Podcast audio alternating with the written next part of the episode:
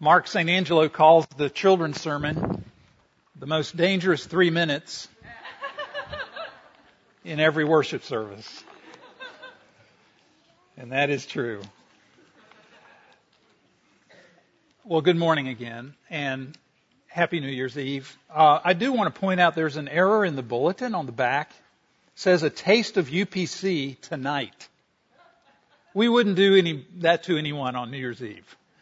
It's not tonight. That's just something that crept in from last time. It's actually, the date is actually given in the announcements for those of you who are a little bit new to our church and would like to know more, would like to get to know a pastor and get to know our church a little bit better, that is what the Taste of UPC is for, and it's coming up in January, but it's not tonight, so don't worry about that.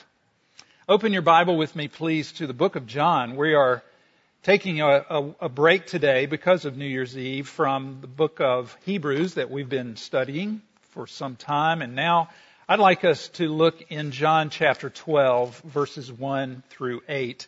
It's found on page 1143 of the Bible that you'll find underneath your chair. 1143. And kids, if you're tracking the word of the day, the word of the day today is alabaster. Alabaster. And you'll find out what that is in a little while. John chapter 12, I'd like to read verses 1 through 8. Listen carefully. This is God's word.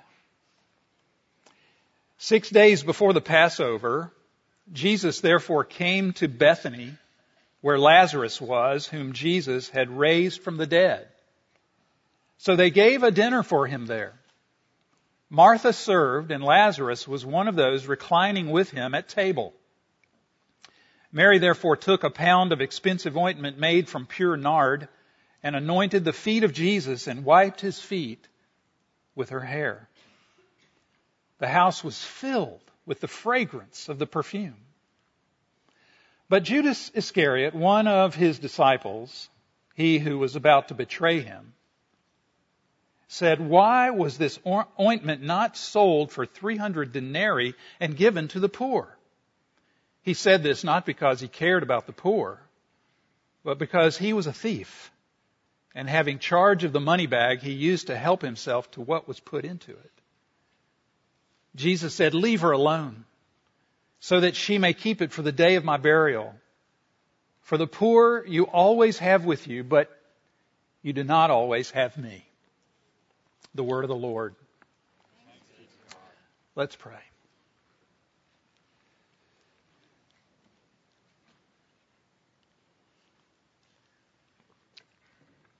Father, we come to you this morning needy, needy for a deeper drink of the gospel. We come to you this morning tired. It's been a hectic, crazy week for most of us.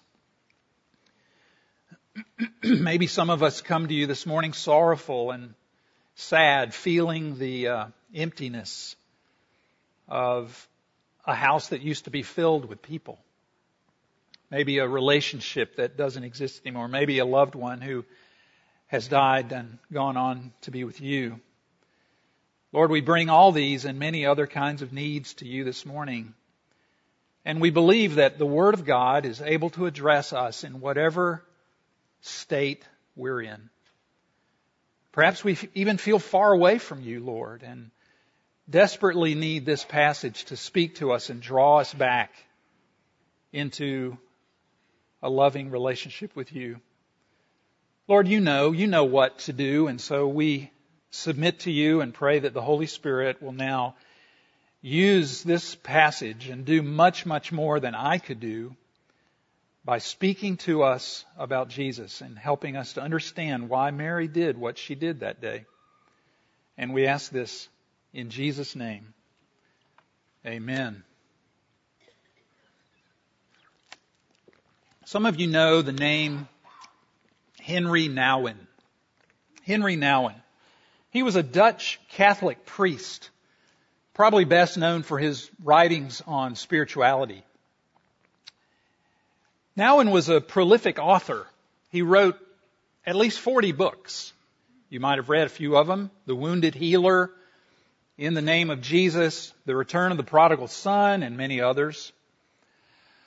Well, when Nouwen was 32, he was named a fellow in the program for religion and psychiatry at the Menninger Foundation in Topeka, Kansas. And after that, for 20 years, Nouwen taught at the Menninger Foundation Clinic, at Notre Dame, at Yale, at Harvard, in the fields of psychology, religion, and pastoral theology. And along the way, he even spent some time as a missionary in Peru and Bolivia and was active in the U.S. civil rights movement. Not a bad resume.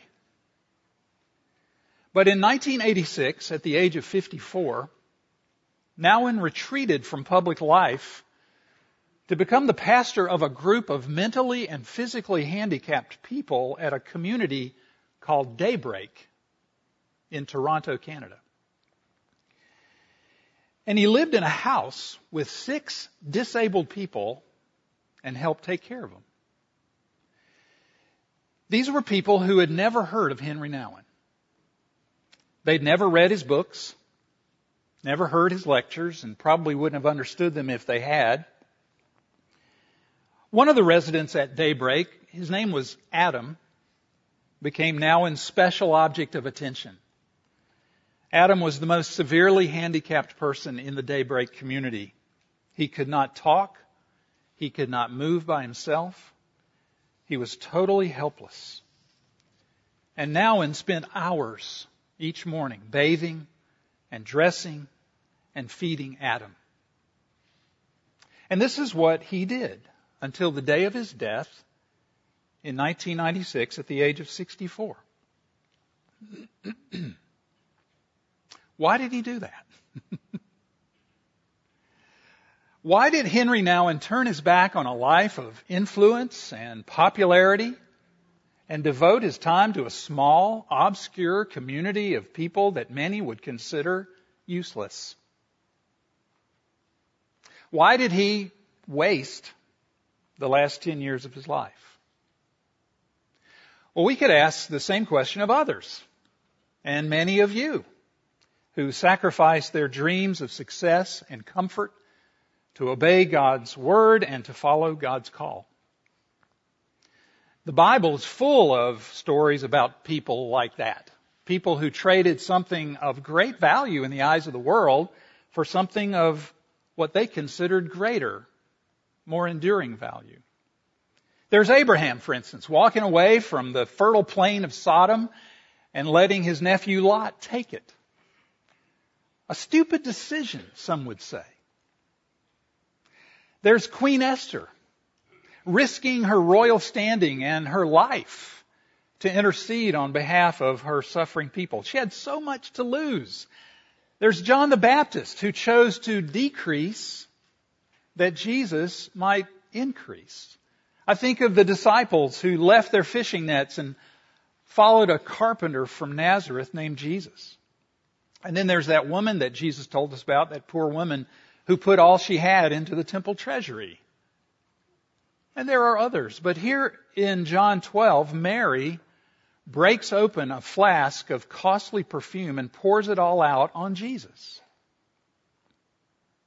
Why?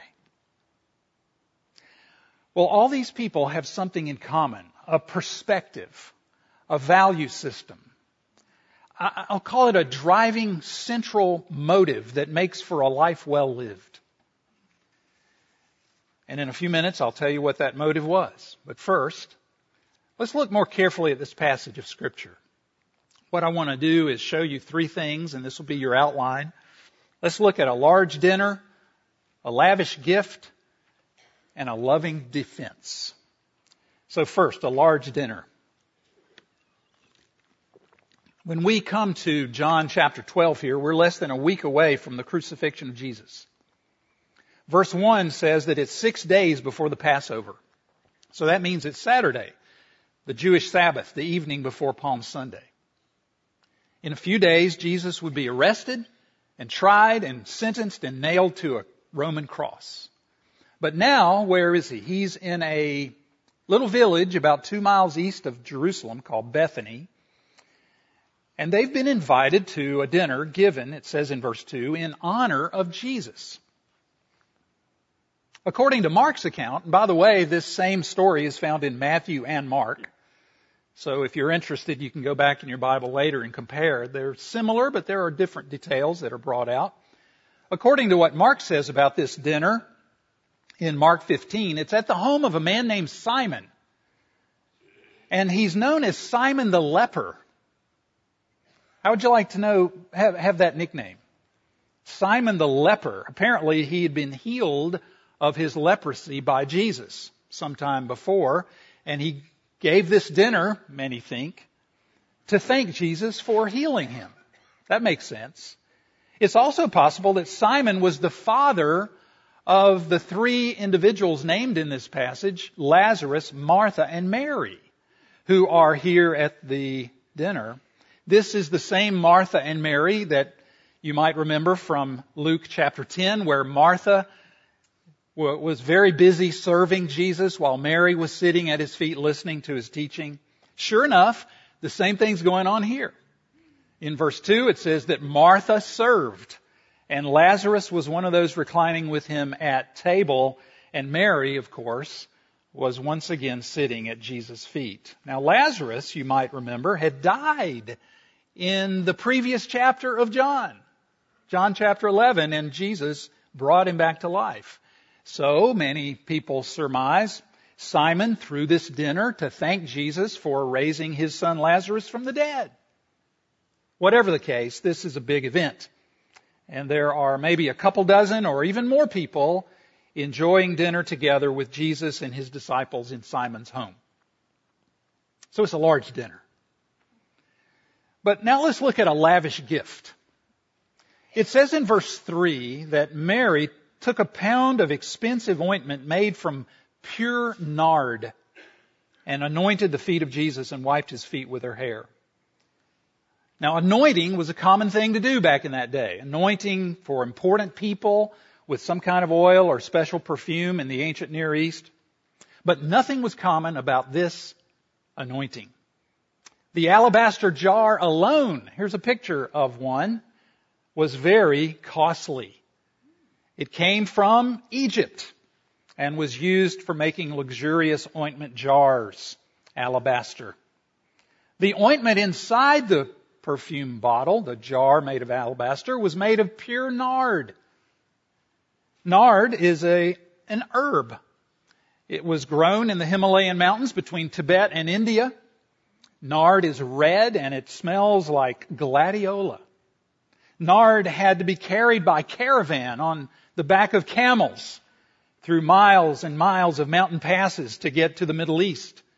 It was packed in sealed boxes or flasks.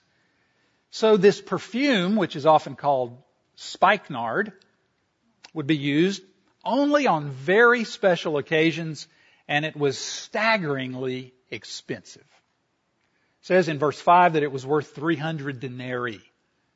Now what's denarii? What's that all about? How much is that? Well, the daily wage of a, a laborer back in the days of Jesus was one denarius. One. This is 300 denarii. Now think about that. In 2018, the minimum wage here in the state of Florida is going to be $8.25. So if you're working at McDonald's, if you're doing something that's minimum wage, a day's gross pay for a minimum wage worker is going to be about $66. That's one denarius. 300 denarii would come to almost $20,000. So this was the best perfume that money could buy. The historian Herodotus tells us that the emperor Cambyses sent spikenard, same thing, to the king of Ethiopia. So it was a gift exchanged by kings, a rare and exotic gift. A year's wages. And Mary pours it all out on Jesus. It says in verse 3 that there was about a pound of this perfume inside that alabaster jar. And it was sealed at the top. So Mary had to break the jar open. The fact that she broke it means that all of the perfume was poured out on Jesus. It says that she poured some of it out on Jesus' feet. In Matthew and Mark's account, it says that he, she also poured some of it on his head possibly on his shoulders. Jesus is reclining. That's the way they ate dinner back in that day. He's reclining on a couch or a bench. And so she dabs this perfume generously on Jesus' body, the entire pound of perfume. From head to foot, he bore the strong scent of gladiolus. Verse 3 says that the house was filled with the fragrance of this perfume. One commentator says that it's likely that Jesus kept this scent on his body through the following week when he was suffering the anguish of crucifixion, he says. Mary's gift remained. It was the last truly beautiful fragrance he smelled as he went to the cross. Notice three things about this lavish gift that Mary gave Jesus. First, it was spontaneous. Jesus didn't ask Mary to do this. She didn't have to do it. There was no rule saying that if you really love Jesus, you should pour expensive perfume all over his body. No, it was freely given from her heart. Second, it was shameless. Mary did this publicly. The disciples were there watching, so were her brother and her sister, Simon the leper, and all of the dinner guests, most of whom were men. What would they think? What would they say? You know, Mary would have been an introvert, like most of you, like me. You know, I have a theory. I think that most Presbyterians are introverts. Most of us don't like the spotlight. We don't want to look stupid in front of a crowd. Most of us don't do karaoke on cruise ships. We want to look smart and in control and confident, right? But here's Mary, a classic introvert, taking center stage and doing the most outrageous thing imaginable. Would these people around her think her stupid? Would they think she's shameful? Would they be jealous? Worst of all, would she offend Jesus? Would she be a bother to him? Would she embarrass him? See, these would be the questions going through Mary's mind, but she did it anyway. To touch someone's feet back in that day was something only a slave would do.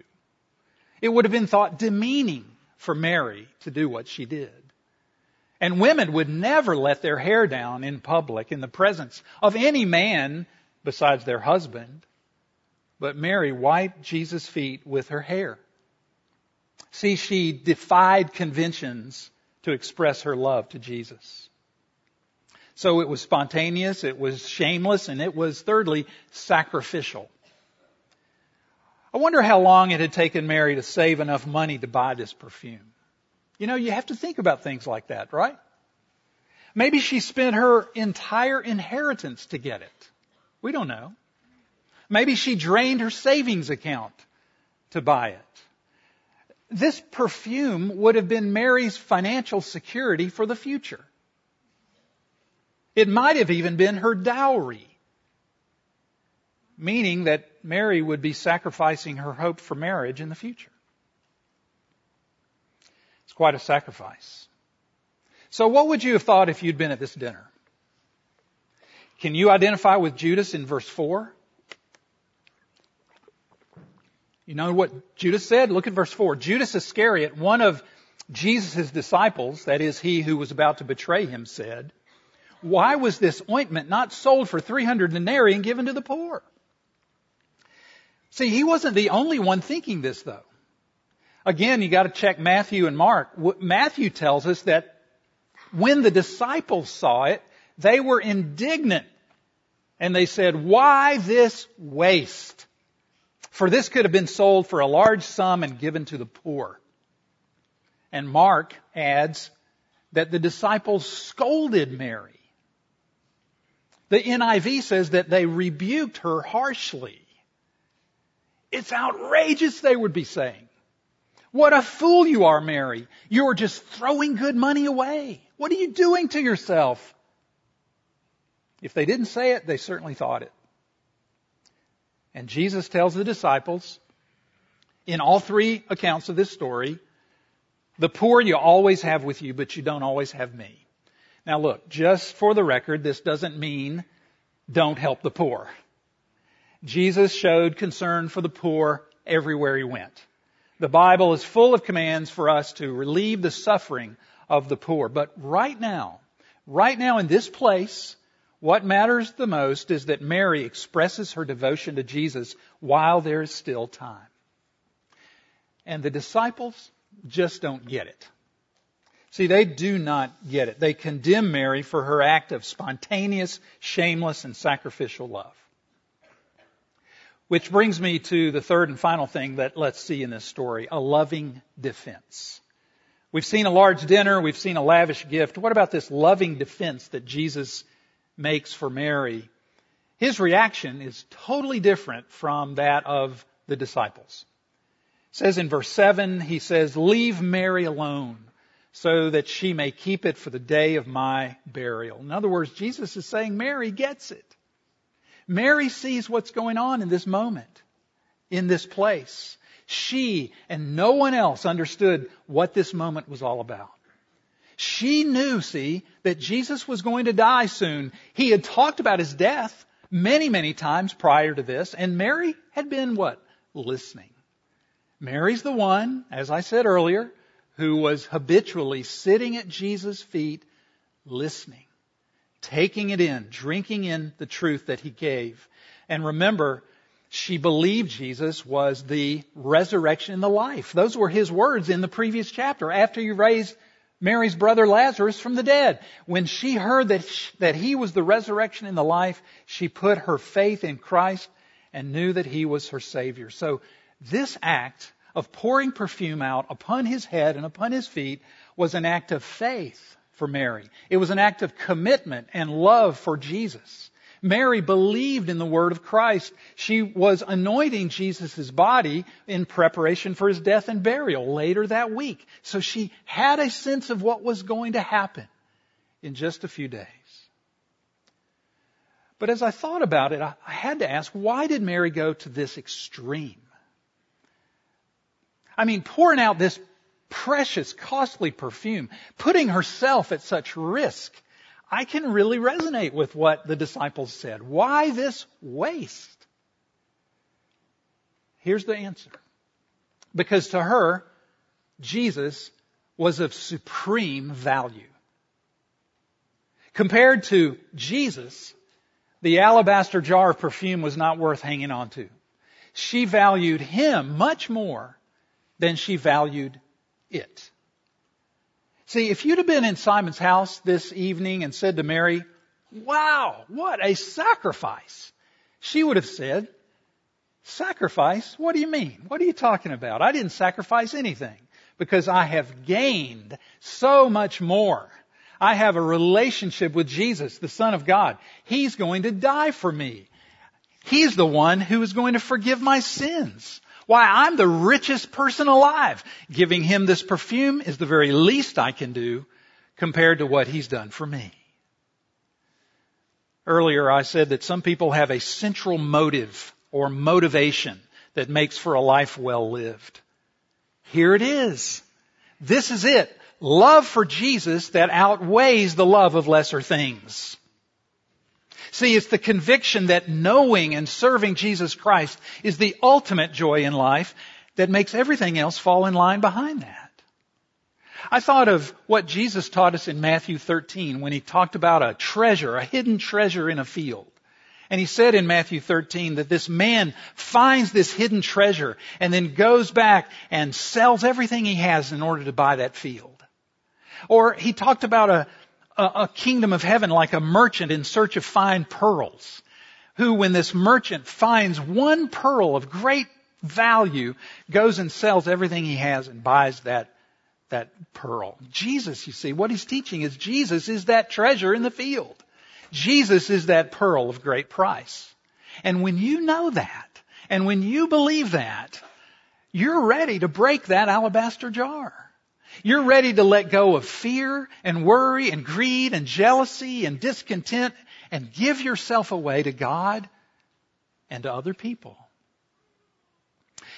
Augustine, in his writings, talked a lot about disordered loves. Disordered loves. I don't know if you've ever heard that phrase, but I think it fits this story very well. Augustine talked about the fact that if you love anything more than God, your life will reveal it. You'll be protective and self-absorbed and consumed with things like reputation and advancement and power and comfort. But if your loves are in the right order, you know, if God is at the top and God is the one you supremely value, then that love will empower you to do what Mary did, to give yourself away. You'll be more and more humble, more and more repentant, more and more content and satisfied with who you are and where you are, and more and more ready to let go of lesser loves. This is why Henry Nouwen traded his career of teaching and lecturing to thousands of people for caring for a mute, helpless man named Adam. His love for Jesus outweighed all other loves and changed him from a man who needed fame and the approval of others into a man who could live in obscurity and still be happy.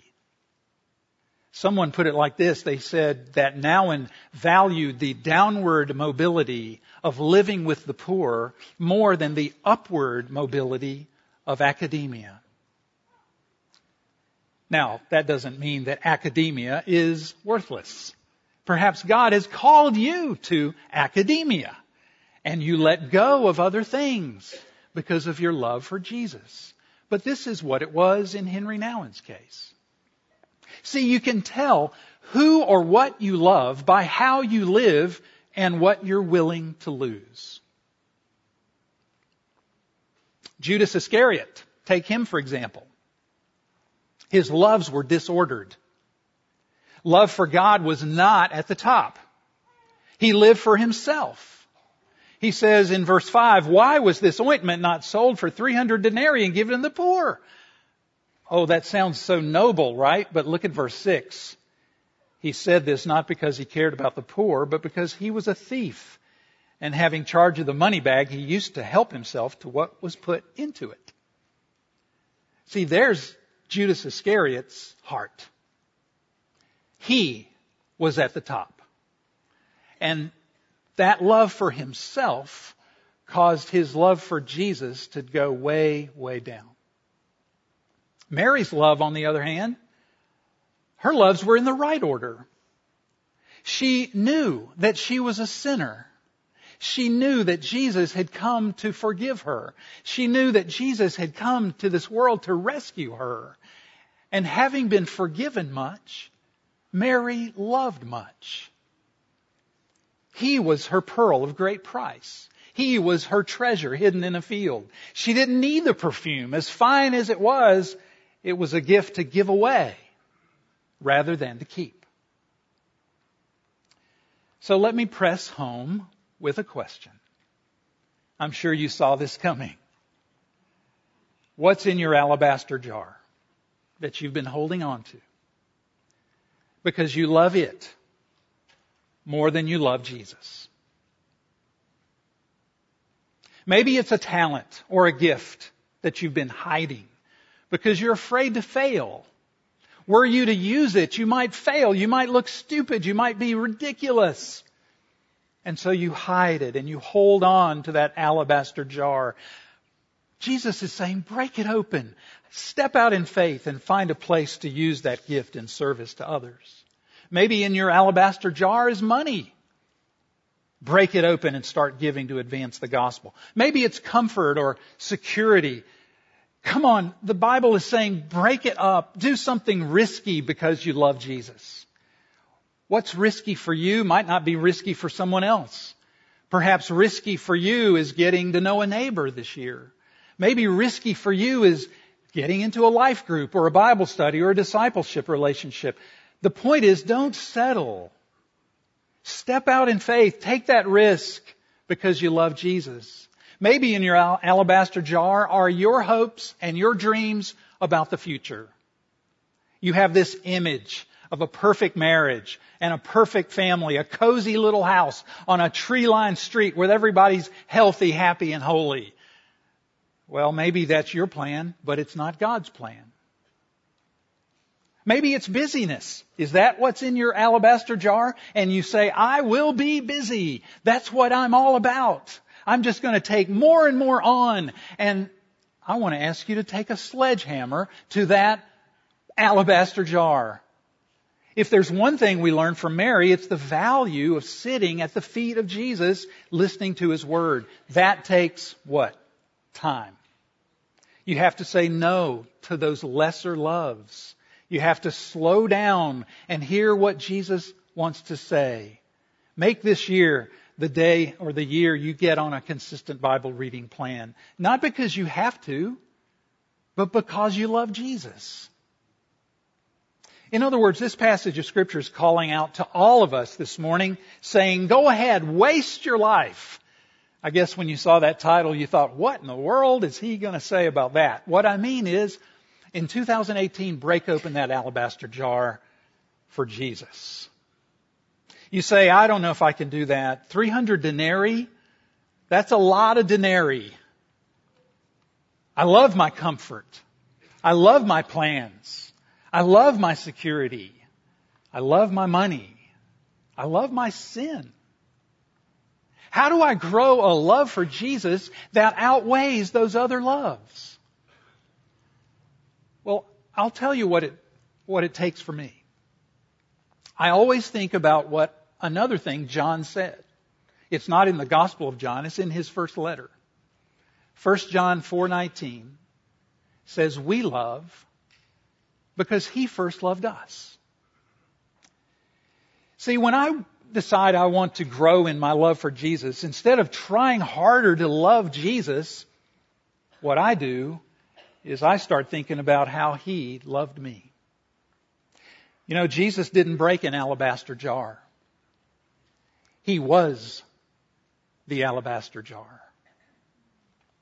He left His throne of glory he came down into this world. He lived and died and rose again for you. Jesus broke open the alabaster flask of his own life and poured out his sweet, fragrant love upon each of you from the cross. And the more you think about that, the more you believe that, I guarantee you, the more you will love him. And the more you'll be able to say, like we're going to sing. Jesus, take my will and make it thine. It shall be no longer mine. Take my heart. It is thine own. It shall be thy royal throne. Take my love, my Lord, I pour at your feet its treasure store. Take myself, and I will be ever, only, all for thee. Let's pray.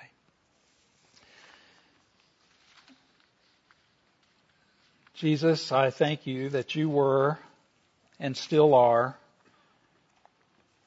my alabaster jar. That you were willing to let evil, angry, sinful people nail you to a cross. And you didn't fight back or call down fire from heaven or condemn people. Instead, you said, Father, forgive them. They don't know what they're doing.